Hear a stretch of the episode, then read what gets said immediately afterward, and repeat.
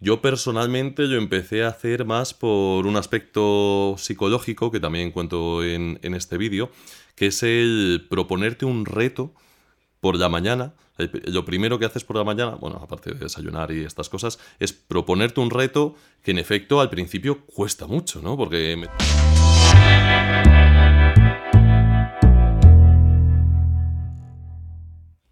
Hola, ¿qué tal? ¿Cómo estáis? Hoy tengo el placer de estar en el podcast con, David, también conocido como La Ducha Fría en redes sociales. Actualmente pues cuenta con un canal de YouTube de unos 170.000 seguidores, aparte de que tiene su, podcast, sube contenido en Instagram y aparte de todo esto, tiene su trabajo normal y corriente de, de 8 horas como cualquier persona y me ha parecido muy interesante también traerlo aquí porque lo que comento, ¿no? Siempre la gente que traigo al podcast, todo el mundo tenemos 24 horas, pero hay personas pues que saben aprovecharlo o, bajo mi punto de vista lo aprovechan muy bien. Y siempre tengo la curiosidad de que todos nos podamos aprovechar de qué es lo que hacen en su día a día, cómo son sus hábitos y coger pues los que más nos funcionen y quizás pues aplicarlos, ¿por qué no? Nada, David, un placer tenerte aquí. Muchísimas gracias. ¿Qué tal? ¿Cómo estás? Muchas gracias, Alberto. Muy bien. La verdad que en cuanto me contactaste estuve viendo un poquito tu trabajo, tu forma de, hacer contenido. Me pareció muy atractiva, me gustó mucho.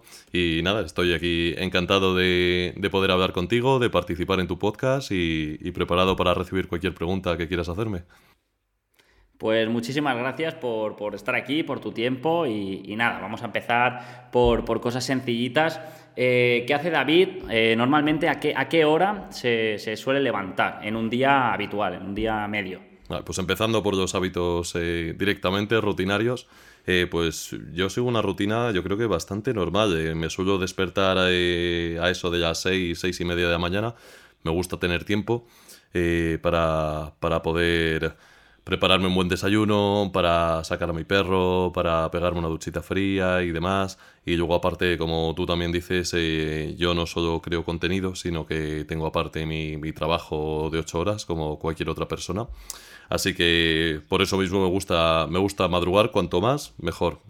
Seis y media y si puedo antes, pues antes. Porque ¿a qué hora sueles entrar a, tu trabajo para contextualizar un poco eh, a las personas que te levantas con, con cuánto anticipación al trabajo? Pues yo trabajo a una hora de distancia también de mi casa, que eso también me, me roba bastante tiempo, y suelo trabajar de 9 a 5.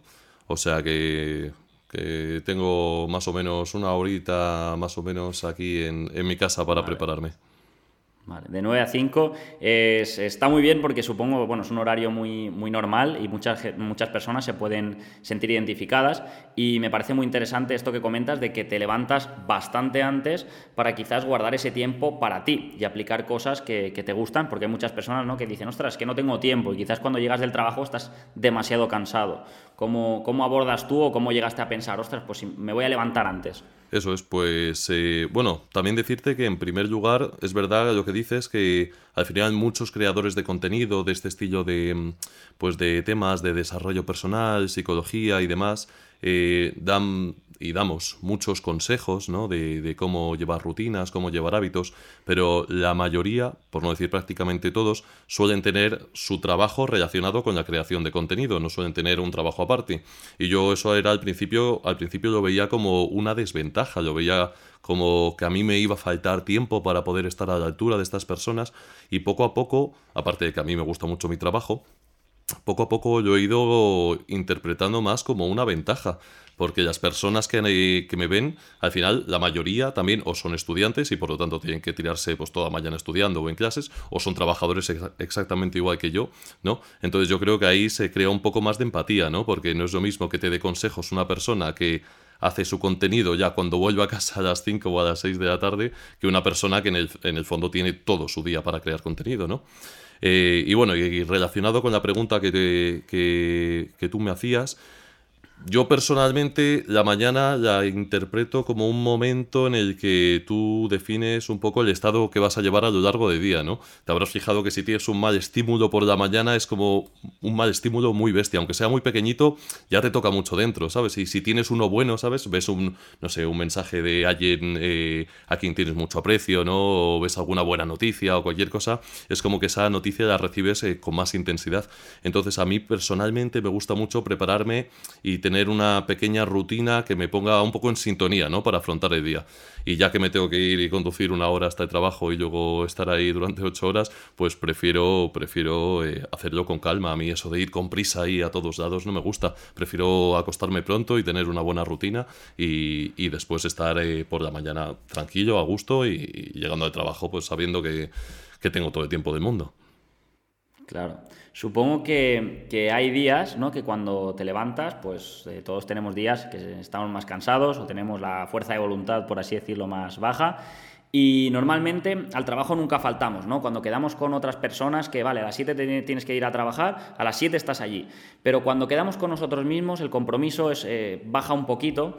¿Y cómo haces para levantarte de la cama mucho antes, esos días que, que te cuesta más? El, día que te suena el despertador y, tu cabeza te dice, ostras, quédate en la cama. ¿Cómo consigues? ¿Tienes alguna estrategia para salir de la cama? Pues yo es que en eso, la verdad, que aquí no tengo demasiado que decir porque yo siempre he sido muy disciplinado y muy, muy madrugador. A mí no me ha costado. Yo he sido siempre de las personas que en cuanto sonaba el despertador, o sea, lo apago al segundo de que suene y me despierto y suelo tener bastante energía. Eh, los días que hay que estoy un poco más desmotivado y que tengo menos energía, he dormido mal o cualquier cosa, Em, lo hago igualmente. ¿Sabes? O sea, tú puedes hacer las cosas con ganas, sin ganas o no hacerlas. Yo prefiero hacerlas con o sin ganas. Eh, no tengo mucho problema en ese sentido. y yo creo que es algo que se va aprendiendo eh, con la repetición, ¿no? Si te acostumbras a... eres de esas personas que tienen tres o cuatro alarmas en el móvil cada cinco minutos, ¿no? Pues al final te estás diciendo a ti mismo que tú no puedes con la primera alarma y que necesitas cuatro para poder hacerlo y te acostumbras a ir dándole una tras otra tras otra, ¿sabes? En cambio, si tienes por costumbre que en cuanto suena la alarma tú ya te despiertas de la cama y sales de la cama, no te quedas ahí en plan modoso dentro de la cama, pues, eh, pues te acabas acostumbrando a ello. Claro, claro, claro. No, es muy, es muy interesante el tema este de, de ostras, el, qué mensaje te das a ti mismo y normalmente lo vas a repetir mucho más. Si sueles eh, posponer la alarma, eh, te vas a acostumbrar a eso y va a ser más difícil luego no hacerlo que si desde un inicio pues lo intentas hacer, hacer todo bien. Tienes, como has comentado antes, que has pasado por encima, no sé si tienes una rutina así de mañanas muy establecida o más o menos tienes unas cuantas cosas y según el día haces una, según el día haces otra. ¿Cómo, cómo te organizas la mañana antes de llegar al trabajo? Pues por lo general yo soy ABC, o sea, yo tengo, hago siempre lo mismo. A veces incluyo una cosita si por algún casual me despierto antes de que suene el despertador.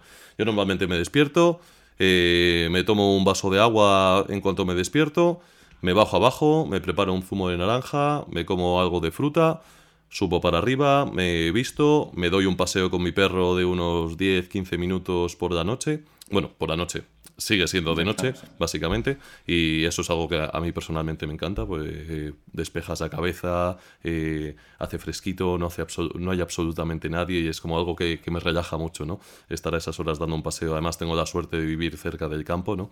Entonces eso me gusta mucho. Y según llego del paseo con el perro, que tengo ya el cuerpo un poco calentito, me pego una ducha fría, me visto y me voy al trabajo.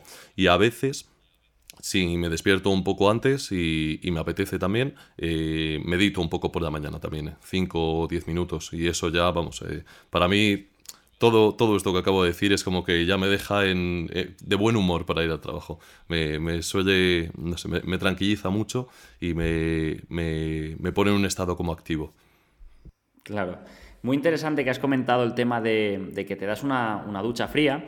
Y claro, ya aprovechando que, tu canal eh, se llama La Ducha Fría, eh, ¿por qué motivo lo, haces tú? ¿Qué, beneficios te aporta a ti personalmente eh, la ducha fría o por qué lo haces? Sí, pues aparte de, tengo un vídeo por ahí que a todos tus oyentes les recomiendo mucho que se vean sobre, sobre los beneficios de la ducha fría, aparte de que tiene muchísimos beneficios físicos, ¿no? Y en cuanto a la circulación y demás. Yo personalmente lo empecé a hacer más por un aspecto psicológico que también cuento en, este vídeo, que es el proponerte un reto por la mañana. Lo primero que haces por la mañana, bueno, aparte de desayunar y estas cosas, es proponerte un reto que en efecto al principio cuesta mucho, ¿no? Porque meterte debajo del agua fría, ¿no? Es como...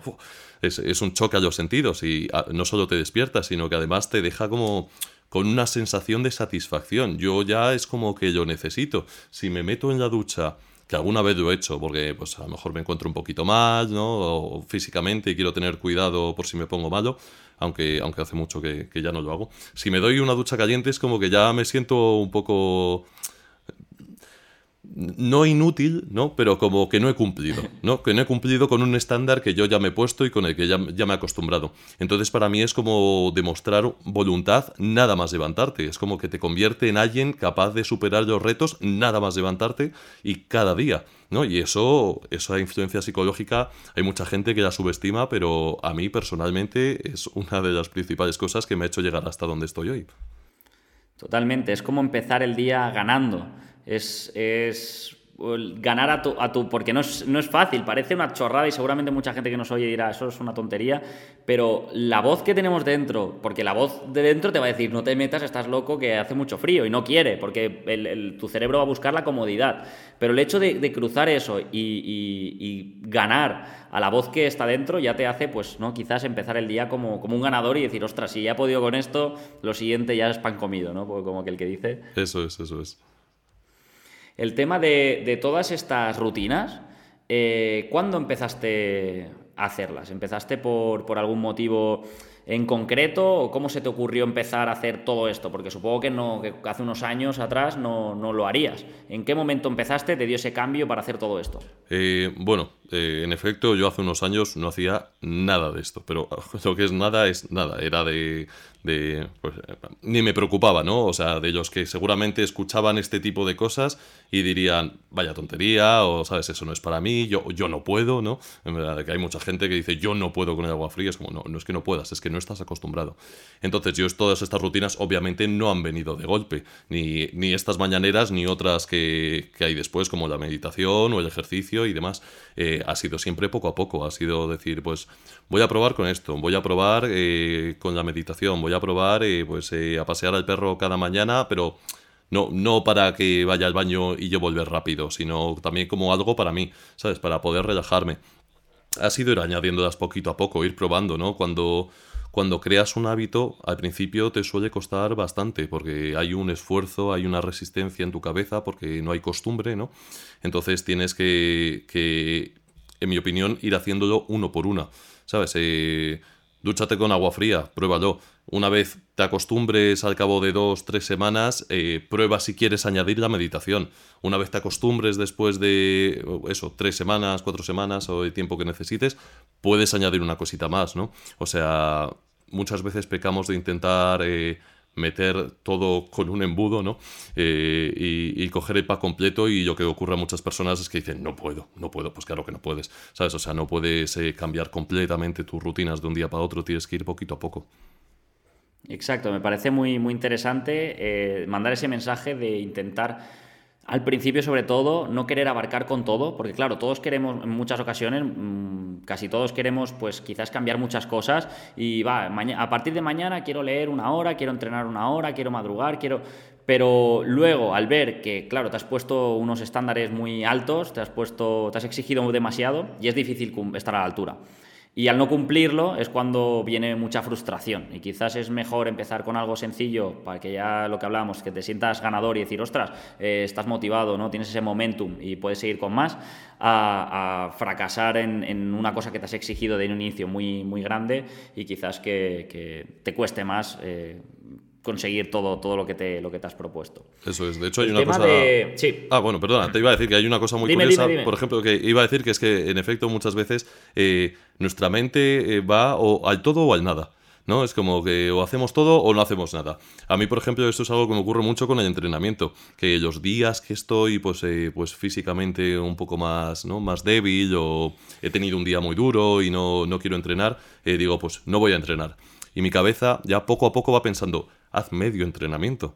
¿Sabes? O sea, va a ser mucho mejor hacer medio entrenamiento, va a ser mucho mejor meditar 5 minutos en lugar de 10, va a ser mucho mejor leerte 5 páginas en lugar de 10, ¿sabes? Que no hacer absolutamente nada. Entonces esa es otra cosa que tenemos que tener en cuenta, que no hace falta cumplir con todo lo que tienes en la cabeza, con el hecho de que tú lo hagas, aunque sea un poquito, eso ya va a reforzar que el hábito eh, se, vaya, se vaya sentando en ti. Exacto, el 1 siempre, siempre suma, ¿no? Aunque no puedas hacer 10, puedes hacer 1 que va a sumar siempre, pero el 0 no, no, te va a sumar. Y es algo que me gusta comentar mucho a, mis clientes en, en, consulta, de cuando se plantea una dieta y hay personas que a lo mejor ya han empezado el día mal y les da la sensación, porque el cerebro es así, tenemos, eh, somos o todo o nada, blanco o negro, de ya he empezado mal el día, lo voy a acabar mal porque ya no vale para nada todo lo que. O he tirado la semana, pensamientos de he tirado toda la semana a perder por haberte desayunado tres galletas. Y es no, no pasa nada. Tú te has desayunado tres galletas, disfrútalas y la siguiente comida la haces bien. Ya está, no pasa nada. No te va. No, pienses en si lo tengo que hacer todo perfecto y si fallo una, ya puedo fallar todo. No, has fallado una, fallado entre comillas, no pasa nada. Te va a ayudar eso quizás a tener el plan un poco más flexible continúa con lo que toca y ya está. No, ni te preocupes, ni hay remordimientos, ni te va a pasar factura a la larga una comida, dos o tres. Así que, está muy bien eso que comentas de, intentar encontrar el punto gris, ni blanco ni negro, que, a veces no, nos va a motivar. Has comentado un poco el tema de cómo consigues tú eh, crear hábitos nuevos. ¿Cómo, qué, consejo darías a la gente para decir, ostras, creo, quiero crear un hábito nuevo? Eh, ¿Cómo lo hago? Pues eh, hay un libro que recomiendo muchísimo a todos tus oyentes también, que a mí personalmente me pareció, es uno de mis libros eh, predilectos y sobre todo porque es eminentemente práctico, es muy práctico este libro. Se llama Hábitos Atómicos y como bien explica, ¿no? Eh, su principal utilidad es la creación de hábitos ¿no? y te explica cómo funciona nuestro cerebro a la hora de crear hábitos y demás y da unos consejos que son bastante, bastante buenos. Y te dice cosas como, por ejemplo, que cuando quieras crear un hábito bueno, que sea sencillo, ¿no? Si quieres empezar a leer, no te guardes el libro en la biblioteca donde no lo ves, déjatelo encima de la cama directamente para que cuando te vayas a acostar, si es cuando quieres leer, eh, puedas leerlo. Si quieres empezar a comer mejor, no guardes la fruta en el último cajón de la nevera, déjatela cortadita, ¿sabes? En, la propia puerta para que lo veas. Si, mm, yo qué sé, si no quieres utilizar el móvil, también... Eh, eh, no solo va en la creación de hábitos, sino en la eliminación de hábitos que a lo mejor eh, pues, eh, ves que te perjudican, pues no te dejes el móvil en la mesilla de noche, déjalo apagado y guardado en la cajonera, ¿no? Eh, eso sería el hacerlo fácil. Luego, aparte, también tenemos que hacerlo atractivo darnos pequeñas recompensas a la hora de crear estos hábitos, ¿no? pues yo algo que me gustaba mucho al principio cuando hacía el canal, que la grabación me suponía algo, ¿no? que era como un esfuerzo para mí, no, no estaba muy cómodo delante de la cámara pues después de grabar me encantaba tomarme un café con un, pequeño dulce, ahora ya no, no, como tanto dulce, ¿no? Pero antes pues me tomaba un pequeño dulce con un cafellín ahí en la terraza, con el solecito, cualquier cosa, ¿no? Entonces iba asociando poco a poco el grabar con luego una recompensa de estar relajando tomándome mi cafetito, ¿no? Entonces eh, hay muchas técnicas que aparecen en este libro que son muy útiles para, para reforzar esta creación de hábitos y aparte luego, como hemos dicho, no ponerte metas enormes, sino ponerte metas muy pequeñitas, ¿sabes? Porque si no, tu, tu, cerebro lo va, lo va, a recibir con mucho rechazo eh, muy rápidamente y, se va a olvidar cuántas personas conocemos, tú habrás visto mil, que quieren empezar a, hacer ejercicio, se apuntan al gimnasio y aparte de que se comparan con todos los que hay ahí, quieren hacer una tabla, pues yo que sé, de... de mm, no sé cuántas series eh, de full body o lo que sea y, y, se rinden porque el primer día dicen ¿cómo voy a hacer yo esto? porque has empezado con, con demasiadas expectativas. Exacto, exacto. Muy interesante que aparte de, comentar eh, la formación de hábitos, has comentado, que también lo quería preguntar, el, cómo quitar un hábito malo que, tenemos, ¿no? Y el decir que, has comentado eso, de poner eh, ponértelo difícil, ¿no? Hacerlo al revés, ¿no? Si, si, un hábito, formar un hábito es ponértelo sencillo, pues eh, quitar un hábito es ponértelo difícil. Y en un podcast anterior eh, también comentábamos el tema para quitar hábitos de poner eso, el ponértelo difícil haciendo pasos intermedios.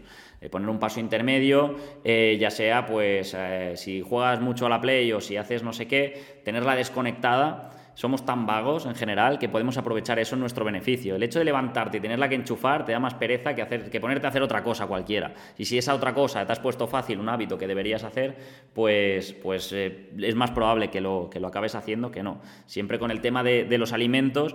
Yo siempre pongo el mismo eh, ejemplo también en, en, consulta a todos, todos mis clientes, el tema de no compres comida basura, no tengas en casa el hecho de no tener en casa lo que sea, patatas, chocolate, te va a dar más pereza bajar abajo o bajar donde sea a comprarlo que si ya tienes, si tienes una alternativa saludable en la nevera preparada. Por ejemplo, fruta cortada o cualquier cosa, dices, ostras, tengo que bajar, ir a por eso, o ya te tiene que apetecer mucho para, salir de casa. Entonces, decir, bueno, intentar hacer eso, me ha parecido muy interesante que has comentado eso de, de ponértelo, ponértelo difícil. Una cosa que, me parece muy, muy, bueno, muy, muy guapa, por así decirlo, que, que haces, es el, hábito que tú tienes de, la lectura, porque eres una persona que, lee mucho y, joder, nada más hace falta ver eh, la calidad de información que tienen tus vídeos en, en algo que no, que no que no has estudiado, es decir, que no te has formado en eso, que no es tu trabajo y, la verdad es que tiene una calidad con mucha evidencia detrás y eso requiere pues muchas horas de, estudio y de lectura de otros temas que no tienen nada que ver con lo que te dedicas. ¿Cómo es, eh, cuánto sueles leer al día? ¿Tienes algo marcado de pues un libro a la semana, un libro cada dos días? ¿O cómo te organizas el tema de la lectura y cómo lo haces? Pues eh, yo por lo general, yo leo todos los días, bueno, eh, entre semana, de, lunes a, jueves y luego, bueno, de domingo a jueves. Y por lo general... es que es algo que disfruto muchísimo. O sea, ya no solo porque mm, a través de la lectura aprendes conocimientos que luego una vez los llevas a, la práctica y una vez los llevas a la práctica de forma recurrente, empiezas a ver cambios en ti, empiezas a ver que, te manejas mejor. Eh, ya no solo en temas, eh, pues como hemos dicho, libro de los hábitos antes, sino con eh, muchos libros que a mí, por ejemplo, me encanta el budismo, técnicas de meditación, ¿no? otros libros más enfocados hacia inteligencia emocional, el control de emociones, ¿no? O sea, el ver resultados derivados de esa lectura continua que tú haces eh, es algo que anima mucho. Pero personalmente, em, ya no solo eso, sino que em, eh, al leer por la noche yo lo percibo como un momento muy muy íntimo, ¿no? Muy, muy de relax. O sea, antes era la persona que se veía pues una película o dos capítulos de una serie, ¿no? Y ya poco a poco viviendo que eso no, pues no me daba no me daba nada, no me daba crecimiento. Y empecé a, coger este tipo de libros de desarrollo personal, psicología, budismo y demás, estoicismo, filosofía, y empezaba a leerlos por la noche y, me gustaba mucho. Al, al, principio me costaba, como, como cualquier otro hábito, pero luego una vez te acostumbras eh, y empiezas a ver que, todo ese conocimiento incorporas, empiezas a, disfrutarlo un montón. Y aparte también, que esto ya es, es más cosa mía eh, que, de otras personas, yo todo ese conocimiento también lo aplico después a a mi proyecto, ¿no? Entonces eh, yo estoy con el libro y estoy con una libreta al lado eh, apuntando eh, absolutamente todo lo que veo que tiene chicha para luego yo poder utilizarlo, ¿no? Entonces es algo que, que, se me ha hecho un poco más sencillo de lo que le, suele ser a, las personas. Aunque es verdad que antes yo ya leía muchas novelas, ¿no? Desde, desde pequeñito y demás. Entonces lo he tenido siempre muy integrado. Pero yo creo que es uno de los principales hábitos eh, es uno de los que yo llamo super hábitos, ¿no? que, que conocerlo 10-15 minutos al día eh, vas a ver muchos cambios y vas a ver muchas recompensas en ti. Qué guay. Una, una cosa que, has comentado, el tema de, leer por la noche, porque hay muchas personas eso, que, leen por la noche. ¿No te pasa factura el hecho de, claro, es, al final del día, estás cansado y quizás eh, la retentiva o la energía que tienes es, es menor que si leyeras porque a mí me, gusta leer por la noche por el tema este de relajarme, pero no lo acabo de hacer bien por la noche porque me gusta ponerme en una mesa con una libreta y estar apuntando, subrayando. Y por la noche quizás vas leyendo, pero así por encima, quizás releer en la cama por la noche me, iría bien, no lo sé, lo estoy pensando justo, justo ahora de cómo, cómo lo haría, pero, pero eso, no, digo, no sé tú si por la noche pues te viene bien o cómo lo haces el tema de estar en la cama con la libreta y tal, o no lo haces en la cama, que lo haces en un escritorio y luego te vas y te duermes en la cama. No, yo lo hago en la cama y tienes toda razón. Por la noche yo también lo noto, ¿eh? también eh, los fines de semana y, algunos otros días llego por el día y mi capacidad de lectura, aparte de que llego más rápido, me noto que retengo muchísimo mejor y si no estoy en la cama y estoy en un escritorio, el hecho de apuntar lo que a mí me interesa se me hace muchísimo más fácil, ¿no? Pero al final tú tienes que adaptar estos hábitos a tu rutina, a lo que a ti te gusta. O sea, si yo sé que si dijera, no, por la noche no leo, porque no me entero tan bien como por el día, y solo voy a leer por el día, no leería tanto. O sea, de hecho no leería ni, ni un cuarto de lo que leo, pero porque por el día estoy trabajando, estoy dedicado a mi proyecto y demás, ¿no? Entonces prefiero adaptarlo a lo que, a lo que sé que voy a cumplir. ¿No? Es como pues eh, lo mismo, si quieres comer mejor te puedes poner una dieta súper estricta eh, que no la vas a cumplir porque enseguida vas a ver que es demasiado para ti, o puedes decir, pues elimino el azúcar y elimino estos procesados, que eso sí lo voy a cumplir, ¿no? Y una vez ya te adquieres eso, a lo mejor eh, lo extiendes un poco el hábito y ya empiezas a hacer cosas un poco más elevadas, por así decirlo, ¿no? Entonces, es cierto, ¿eh? o sea, es cierto que en la cama te enteras menos, pero bueno, pero también te relajas, evitas utilizar una pantalla antes de irte a dormir, que eso ayuda muchísimo, y, sobre todo que, te da esa oportunidad de disfrutarlo, ¿no? Que muchas veces ya no es estudiar, es leer, y eso se nota. Claro, claro, lo que comentábamos, ¿no? Mejor hacer uno que, que cero y, total, totalmente de acuerdo. El tema de, ¿sueles leer unas horas preestablecidas? Es decir, ¿leo una hora todos los días? Sí, que me has ¿O leo hasta quedarme dormido? ¿Cuánto tiempo más o menos sueles, sueles estar leyendo así seguido? Sí, sí, pero eh, de hecho me has preguntado antes. Em, pues suelo estar todos los días por lo menos una horita una horita. Si, si puedo un poco más, estoy un poco más, pero intento que no sea menos porque además eh, ya se me van acumulando libros pendientes que me recomienda la gente, que me regalan, que, que yo tengo pendientes de, porque quiero, quiero leerlos y, y como lea menos, eh, al final no, no voy a poder con todos. Pero sí, una, una hora al día es, es lo que suelo hacer yo por la noche. Perfecto, genial. El tema de, de aquí, cuando tú vas al trabajo, y que me has dicho que tienes una hora en coche, ¿Aprovechas y te pones algún audiolibro, te pones tal? ¿O te pones música o no te pones nada? como Yo me pongo música. Yo ah, ya hemos comentado antes que bueno que llevo dedicándome a la música mucho tiempo y es algo que disfruto un montón. Y, y lo mismo, eh, yo veo también ese viajecito al coche, lo veo como un momento de relax. Algunas veces me pongo algún podcast para, pues, para ir cogiendo conocimientos y demás, pero noto que a veces me sobresaturo a mí mismo, ¿no? Que ya si estoy conduciendo, estoy con el podcast, estoy intentando prestar atención y quedarme con la información. Llego al trabajo que ya tengo el cerebro un poquito, ¿sabes?, estrujado y, y por lo general yo prefiero ponerme música y utilizar ese viaje como un momento relajado. Claro, claro, claro. También eso, si vas a tener que entrar a trabajar, el hecho de la música muchas veces, según qué música, pero te, cambia el estado de ánimo, te lo puedes eh, poner para un estado de ánimo favorable y entras con otra cara a trabajar y no, no, totalmente.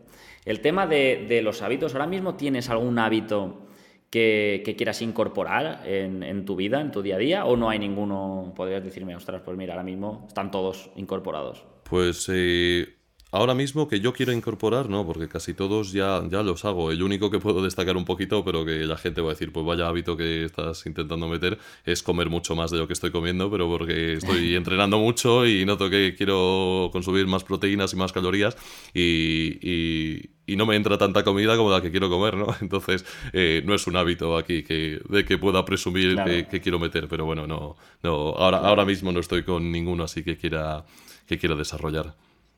Aprovechando que, has comentado el tema del entrenamiento, claro, comentar que eso, que lees una hora al día, tienes tu trabajo de ocho horas, eh, meditas, eh, bueno, sacas a pasear a tu perro, creas contenido y tienes tiempo de ir a entrenar. Eh, ¿qué, sueles entrenar? ¿Cómo, te organizas para, añadir unos ciertos entrenamientos? ¿Cuántos días entrenas? ¿Y, qué te aporta a ti el poder entrenar? Pues bueno, empezando desde atrás, lo que me aporta, yo creo que gracias a ponerme a hacer ejercicio, eh, he acabado haciendo todo lo demás. O sea, para mí el ejercicio ha sido como el catalizador de, todo lo que estoy haciendo. Hay una frase que me gusta mucho que dice, la mente sigue al cuerpo, ¿no? Y, en mi caso ha sido así completamente. O sea, desde que empecé a entrenar me he notado como más relajado mentalmente, mucho más seguro físicamente, ¿no? Es como que todas tus capacidades físicas mejoran y para mí ha sido ha sido el catalizador y, lo que ha iniciado todo, todo esto. O sea, empecé a entrenar antes de crear la ducha fría. O sea, de hecho, llevo un par de años entrenando y no es casualidad que a los cinco meses, un poquito antes de empezar a entrenar, eh, me diera ya por crear contenido, porque me sentía seguro de, de poder crearlo. En cuanto al entrenamiento que hago, yo hago, ahora mismo hago entrenamiento de pesas. Entreno tres días a la semana, a veces cuatro, eh, con un poco de cardio, pero por lo general son tres veces a la semana entrenamiento de, mm, de pesas. O sea, es, es, sobre todo volumen. Y lo que tengo es una aplicación que a mí, ligándolo antes con lo que hemos dicho de los hábitos, es una aplicación que te, pues, te dice las series y las repeticiones que tienes que hacer con cada ejercicio que tú tienes que hacer. Y una vez lo completas, aparte de que te dice el tiempo de reposo, una vez lo completas te lo va tachando, ¿no? Entonces es como que es, para mí es una guía que me lo hace muy sencillo. Yo creo que si tuviera que yo diseñarme mis programas, si tuviera yo que, porque yo, yo no he estudiado esto, ni, ni, mucho menos, ¿no? Si tuviera yo que encargarme de todo, a lo mejor me costaría más, pero al tener la aplicación que me recuerda eh, lo que tengo que hacer, cuando tengo que hacerlo y demás, pues eh, te diré que en dos años que llevo entrenando he debido de fallar eh, cuatro o cinco entrenamientos únicamente. Pues muy interesante que has comentado el tema de tener una guía, te deja un poco de claridad mental y, más acción, porque muchas personas se pierden en, querer diseñar quizás el plan perfecto, ya sea de la dieta o, o el entrenamiento, y bueno, lo que, lo que te, en, consulta me pasa mucho de que cuando las personas eh, lo tienen, ya tienen la guía, solo se tienen, hacen, es como una liberación de decir, ostras, ya lo tengo todo aquí, no tengo que preocuparme por esto, y sobre todo les recomiendo mucho que intenten acudir a, profesionales, personas que estén opositando, porque les digo, ya tienes suficiente, un opositor a policía, bombero, etcétera, ya tienes suficiente. Con todo lo que tienes que estudiar, todo lo que te tienes que preocupar, todo lo que te tienes que, que hacer como para encima tener que estar estudiando cuál es el mejor entreno, cómo aplicarlo, entrenar, luego cómo comer y normalmente eh, hay tanto estrés por medio que digo, mira, lo que puedas delegar, delégalo, no vas a poder delegar que alguien entrene por ti, no vas a poder delegar que alguien estudie por ti, pero sí quizás puedes delegar una guía que tú solo tengas que seguir, de alguien que sepas pues que se dedica a eso, que es bueno y tal. Entonces, besa por ello, intenta delegar lo que puedas, te dará eh, más claridad mental y, tener una guía eh, te va a resultar muy útil para, poder hacer todo eso. Así que me ha parecido eso, súper guay que, tengas tu guía y que comentaras eso, de que te olvidas y no estás en casa quizás pues perdiendo el tiempo, que a veces según quien sea no, es perderlo porque le puede gustar, pero si tienes otras cosas que hacer, quizás las puedes aprovechar ese tiempo para, hacer otras cosas. Em, el tema de los libros.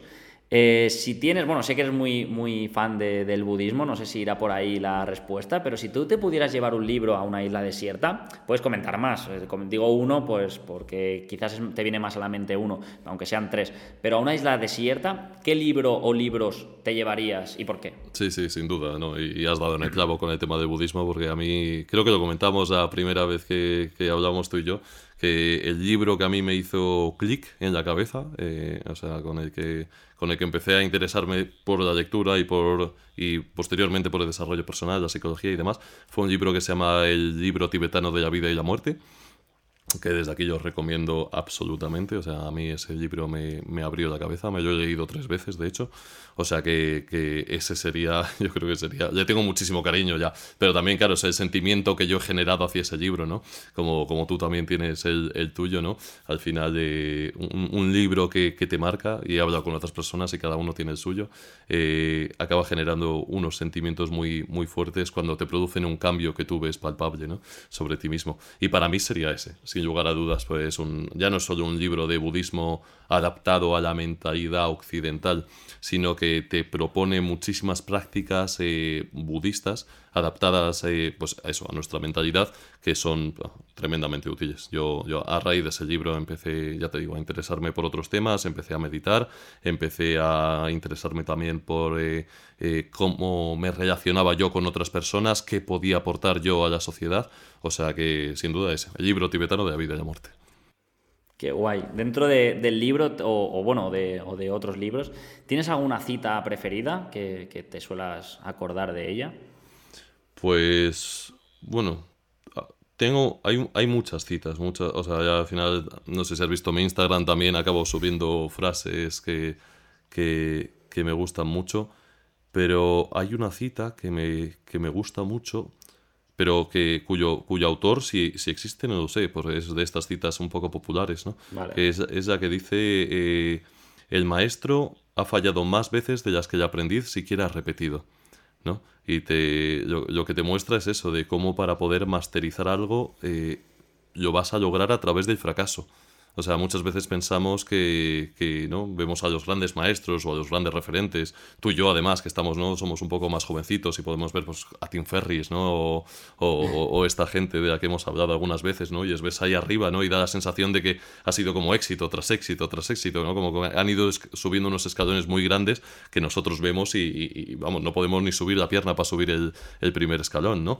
Pero es que todo se, se obtiene a través de, de, fracasos, de fallar, de fallar una y otra vez y lo importante no es eh, fallar o conseguirlo, sino no rendirte, ¿no? Entonces esa frase a mí es una que, me marcó mucho y que cuando cuando fracaso, ¿no? En términos de, pues, que un vídeo no me sale tan bien, ¿no? En términos de cifras como, como yo esperaba, o a la hora de grabar, eh, pues hay cosas que no me salen bien, o se me ha olvidado conectar el micrófono, ¿no? Y me he tirado una hora grabando y se me queda cara de, de idiota, ¿no? Después de todo eso, pues de que lo importante no es haberla cagado, sino cómo lo vas a solucionar. Genial, o sea, me, parece brutal la, cita, no la había escuchado nunca.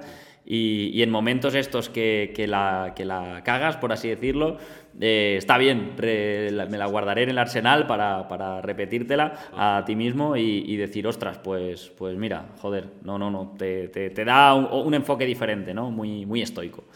Em, el tema de, los consejos, ¿qué ¿cuál es el mejor consejo que te, que te han dado eh, alguna vez? Buena pregunta, muy buena pregunta. Esta... Hay uno, hay uno, pero para, para esto tengo que poner a lo mejor un poquito de contexto. Yo cuando, creo que esto lo hablamos, cuando empecé a leer sobre budismo y demás, me dio pues eh, como ¿no? el pipazo que le suele dar a, mucha gente que empieza con esto. Y yo me fui a, Myanmar a, viajar yo solo durante un mes eh, de mochilero, me estuve recorriendo todo el país y, fui con una mentalidad de intentar aprender sobre budismo. Me fui allí porque es uno de ellos, bueno, por no decir el último gran bastión budista que existe, que ahora por desgracia está eh, con bastantes problemas políticos. Eh, y cuando estuve allí, tuve la suerte de que me vino un hombre cuando yo estaba leyendo un libro sobre, sobre, budismo en un parque y me empezó a hablar en un inglés perfecto, ¿no? Y resultó que este hombre había sido monje budista durante toda su vida y que tres años atrás eh, dejó de serlo porque quería formar una familia y te puedes imaginar que para mí, o sea, yo estaba como un niño pequeño, ¿no? Eh, con, con, todo eh, mi, vamos, mi, mi, despertar ahí en la cabeza, haciéndole mil preguntas y demás. Y, y el hombre me dijo una cosa que a mí se me quedó muy grabada en la cabeza y que luego cuando vine aquí iba repitiéndose a todo el mundo, que me, me preguntó, ¿tú sabes por qué aquí tratamos tan bien y con tanto respeto a los extranjeros? Y le dije yo, no, no lo sé. Es verdad que, ya, ya lo había escuchado, que dicen que, que Myanmar es el, ¿no? el país de las sonrisas y demás, y que, y que tratan fenomenal a todos los extranjeros. Y dije, no, no, no tengo ni idea. Me dice, porque según el budismo nosotros creemos en la reencarnación, ¿no? Y para nosotros vosotros habéis tenido una reencarnación magnífica al, poder vivir en estos, en los países occidentales donde vivimos. Lo que significa que en vuestras anteriores vidas vosotros habéis sido muy buenas personas, según las leyes del karma. Entonces, ya que habéis tenido esta reencarnación tan favorable y, que vuestro alma, por así decirlo, eh, ha pasado por un proceso eh, muy bondadoso, ¿no? Y habéis tenido esta buena vida, tenéis que aprovecharla, ¿sabes? Tenéis que aprovecharla para, para, llegar lejos, para hacer el bien y para, y para explotar todas las posibilidades que tenéis. Me decía, yo no puedo viajar, yo no puedo moverme de aquí, pero tú sí puedes hacerlo, aprovechalo, ¿sabes? Y, y, eso es algo que a mí me, pues me tocó bastante, ¿no? Y una perspectiva bastante distinta de, de las que tenemos nosotros aquí en Occidente. Es que es súper curioso que te hayas leído un libro acerca del budismo te, vayas eh, a, ese sitio donde, donde pues, eh, comparten esa filosofía y en un parque te encuentres a, un monje budista que te da un consejo, ¿no? es como... Está todo hilado. Sí, sí, sí. Bueno, y luego ya, porque esto queda muy bonito, luego nos acabamos tomando 10 cervezas juntos y vamos, y acabamos cenando y teniendo conversaciones de todo tipo de cosas, ¿no? Pero esta es una de ellas que a mí se me quedó muy grabada en la cabeza. Qué guay, qué guay, ostras, pues, pues mereció la pena, mereció la pena el, viaje. Ostras, qué, guay.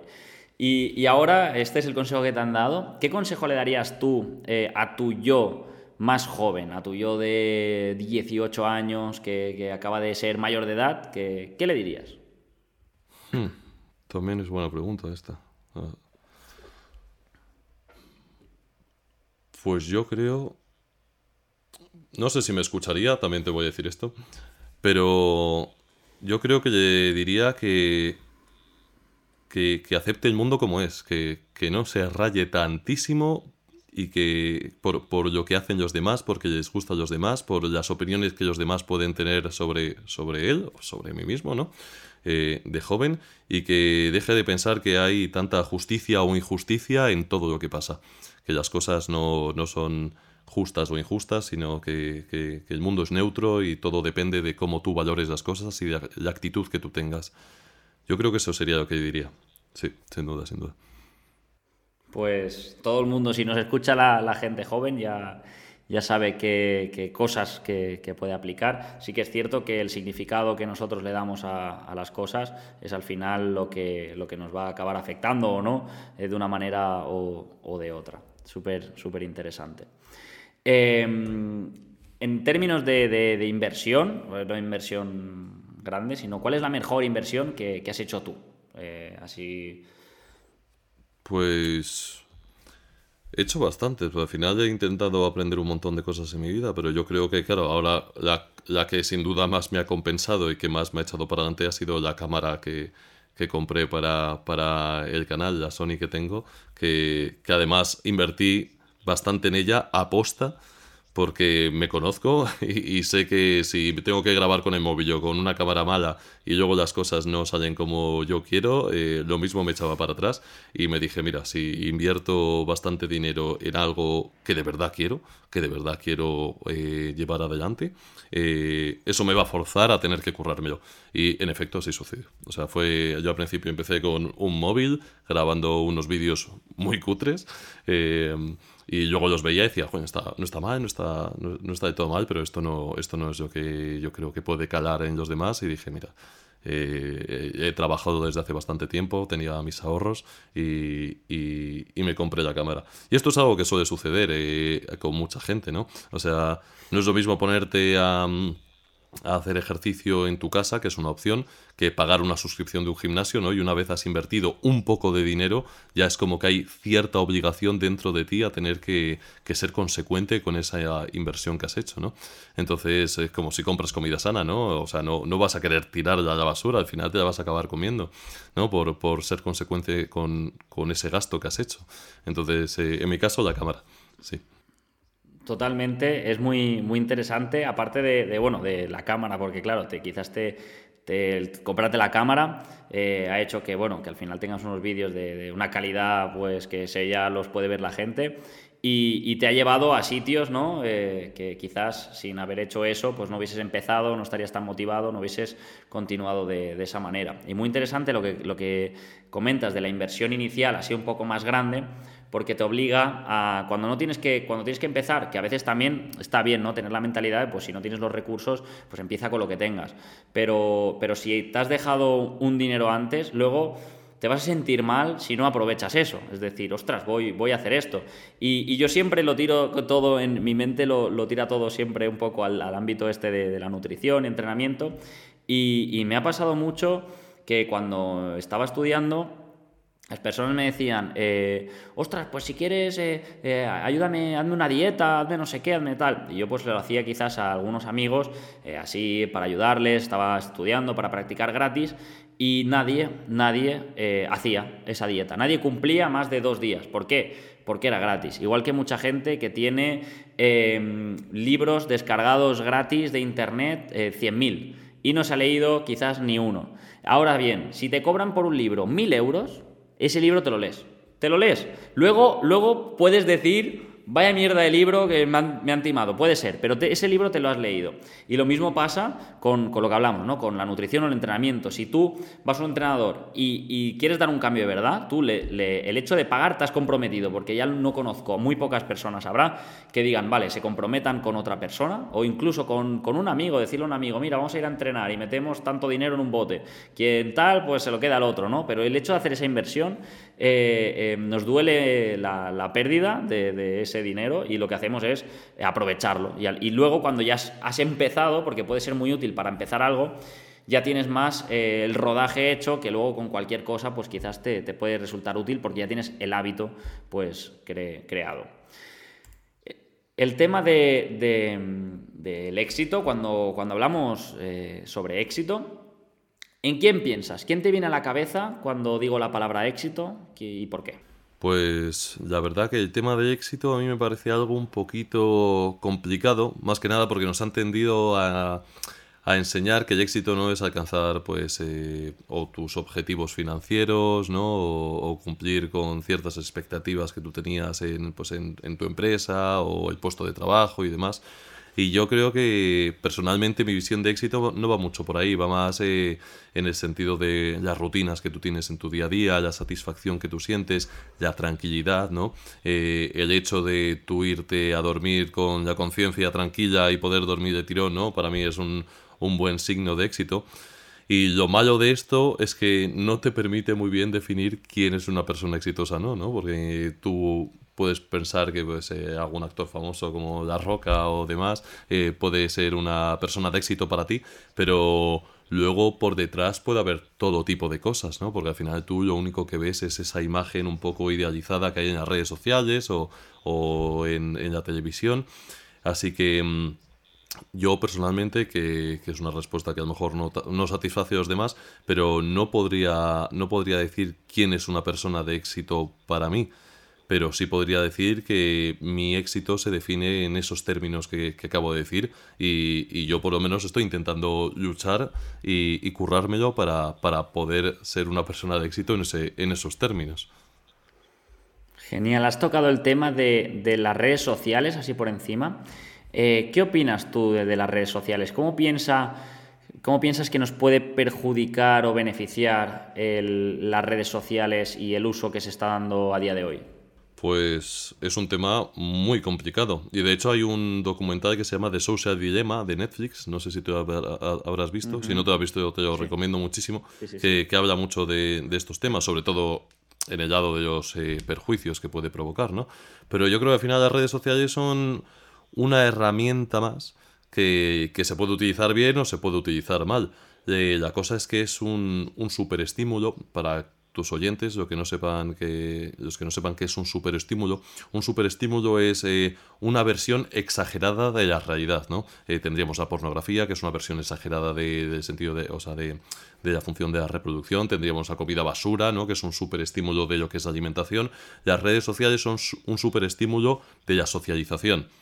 ¿No? Te hacen parecer que tú estás conectado a todo el mundo y que no estás solo, pero la realidad es que no es esa, ¿no? Entonces, podemos utilizarla en un buen sentido, eh, como podría ser, por ejemplo, la divulgación de contenido útil, ¿no? Como intentamos hacer nosotros en, en, en nuestros proyectos. Y luego, por otro lado, se puede utilizar de una forma obsesa, dependiente, adictiva, ¿no? Al, estar todo el día comparándote por los likes, ¿no? Eh, eh, intentando mostrar eh, la parte más alegre de tu vida para que las personas que te vean piensen ciertas cosas sobre ti, em, viendo constantemente fotos y vídeos de cosas que al final pues te consumen el tiempo, son entretenimiento puro y duro y no aportan valor. Entonces yo creo que como cualquier otra cosa, no todo, pero casi todo, es una herramienta que depende de cómo tú la utilices. Y creo que hoy en día, con la información que hay disponible en Internet, todos podemos saber muy bien si las utilizamos de forma correcta o de forma incorrecta, o mezclando ambas. Me ha parecido súper interesante que hayas comentado el término de, superestímulo. Y, totalmente, o sea, totalmente de acuerdo. Tenemos una, parte del cerebro que es social y, necesitamos esa, esa, parte social. Y las redes sociales se aprovechan de, ese estímulo y saben cómo hacerlo, cómo favorecerles a ellos para, para, estar cada día más tiempo ahí enganchados y que dependamos más de, de, esa red social que al fin y al cabo pues, nos roba más tiempo del que muchas veces eh, quisiéramos. ¿Tienes tú alguna estrategia para, para ostras, bloquear esto? Porque mm, sí, hay, un buen uso, ¿no? Quizás que hay personas que en vez de estar mirando cosas que no aporten nada, hay personas pues que, mm, yo por ejemplo intento mirar cosas que pues sí me aportan o me gustan o me enseñan algo, pero hay veces que igualmente eh, te acabas saturando porque estás, mm, deberías estar haciendo quizás otras cosas y, estás ahí. ¿Tienes algún método de, vale, de esta hora hasta ahora pues tengo un programa que me bloquea las aplicaciones o no toco el móvil? ¿O tienes algún tipo de gestión así o no? ¿O tú simplemente pues eh, no, no, necesitas eso? No, sí, sí, desde luego sí yo necesito, utilizo varias. Al final yo soy susceptible también a todos estos estímulos como cualquier otro y están tan bien diseñadas para que tú quieras consumir tiempo allí, que es, difícil controlarlo. Eh, bueno, yo lo primero que he hecho es eh, silenciar las historias de prácticamente todas las personas a las que sigo. O sea, casi todas las tengo silenciadas. Yo utilizo sobre todo Instagram y YouTube. YouTube es verdad que al final, al ser vídeos, eh, por lo general consumo contenido relacionado con el mío que no solo me aporta valor, ¿no? O sea, cosas que, que puedo aplicar a mi día a día, sino que también me da muchas ideas para mi canal. Entonces, en ese sentido yo creo que ahí no peco tanto. En Instagram, en cambio, sobre todo hace un tiempo, sí pecaba bastante más y me podía tirar ahí, pues a lo mejor, pues no sé, una hora diaria eh, haciendo lo que es eh, tonto, perdiendo tiempo. Entonces, eh, mis estrategias son silenciar a las personas que tengo, que tengo seguidas. luego me he puesto que eso me parece un acierto un poco curioso en Instagram. Yo creo que lo han puesto porque a la gente le da absolutamente igual, pero es el aviso este de tiempo consumido en Instagram. Cuando llevas tantos minutos te sale como un, una ventanita que te dice has llegado a tu límite de tiempo establecido. Yo lo tengo puesto en 20 minutos, entonces yo cuando llego a 20 minutos eh, ya eh, cierro la aplicación o solo me meto muy conscientemente si es por algo de mi contenido que tenga que utilizar. Y luego hay una aplicación aparte que sí que utilizo y últimamente estoy volviendo a utilizarla que se llama Forest, que simplemente te dice que tú plantas un árbol y te bloquea la, pantalla durante el tiempo que tú definas, una hora y media, dos horas y demás. Y, y, fíjate que, o sea, parece una tontería, pero es verdad que al coger el móvil y ver que está ese contador ahí, es como que, ¿sabes? Se me, se me corta el impulso y vuelvo a apoyar el móvil y ya está. ¿no? Entonces, para mí esas son mis tres estrategias y, y, a mí me funcionan bastante bien. Y sé que si no las tuviera, yo creo que gastaría bastante más tiempo del que gasto ahora mismo en, en entretenimiento y perder el tiempo.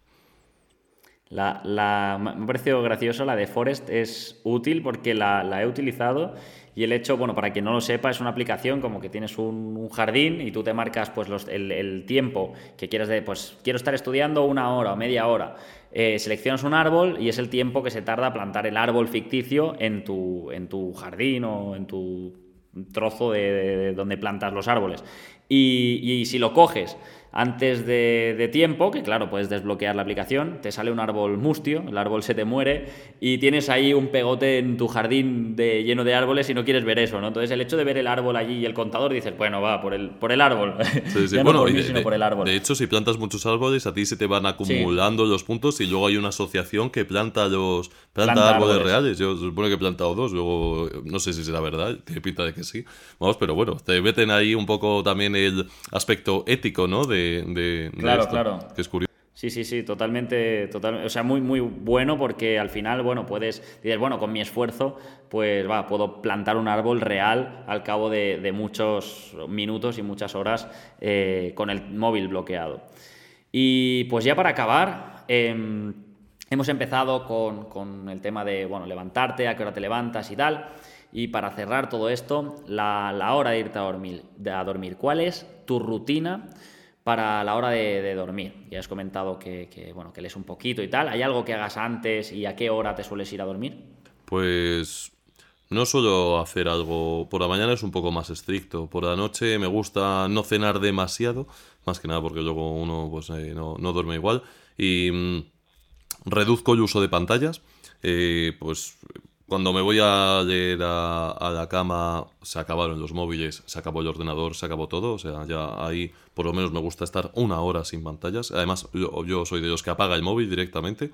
Eh, y luego, después de leer, eh, me gusta hacer una pequeña sesión de meditación, suele ser de 10-15 minutos, y eso ya me deja en un estado pues eh, óptimo, por decirlo así, para, para descansar. Y aparte me suelo acostar bastante pronto, intento tener por lo menos eh, siete, siete, horas y media para, para poder dormir y, y, que al día siguiente pueda, pueda rendir bien. Así que básicamente eso, eh, cero pantallas, lectura y meditación. Eso sería la rutina que, que a mí me funciona. Entiendo que ningún tipo de, suplementación para melatonina o algo para ir a dormir. No, el otro día justo estaba con mi chica que tengo un botecito de, melatonina que alguna vez yo he tomado si siento que mm, de estos días que te quieres ir a dormir pero que sabes que no te apetece mucho irte a dormir pero tienes que hacerlo igualmente. Pero no, no, por lo general no tomo suplementos ni nada. Vale, perfecto. Pues por mí eh, ya queda todo dicho. No sé si quieres comentar algo más, quieres eh, aportar algo. Solo agradecerte la oportunidad de, estar aquí y, vamos, y, que encantadísimo de, poder hablar y de conversar contigo, que es muy interesante siempre. Lo mismo digo, muchísimas gracias por, tu tiempo y nada, ya, ya, te dejo libre y muchísimas gracias de nuevo por haber estado aquí, por, todas tus respuestas que han sido súper interesantes y cuando quieras pues echamos otro rato y, continuamos eh, con otras charlas de, otros temas que igual los dos tenemos en común y, nos gustan. Sin duda, pues muchísimas nada, gracias. Muchísimas gracias también a toda la gente que, nos ha escuchado y siempre si alguien ha llegado hasta, hasta aquí se agradece eh, algún comentario, algún me gusta, cualquier pregunta que me queráis hacer a mí o a él. Y, y nada, por mí ya lo dejamos aquí. Muchísimas gracias de nuevo y que vaya súper bien. Igualmente, Alberto. Un abrazo muy grande. Chao.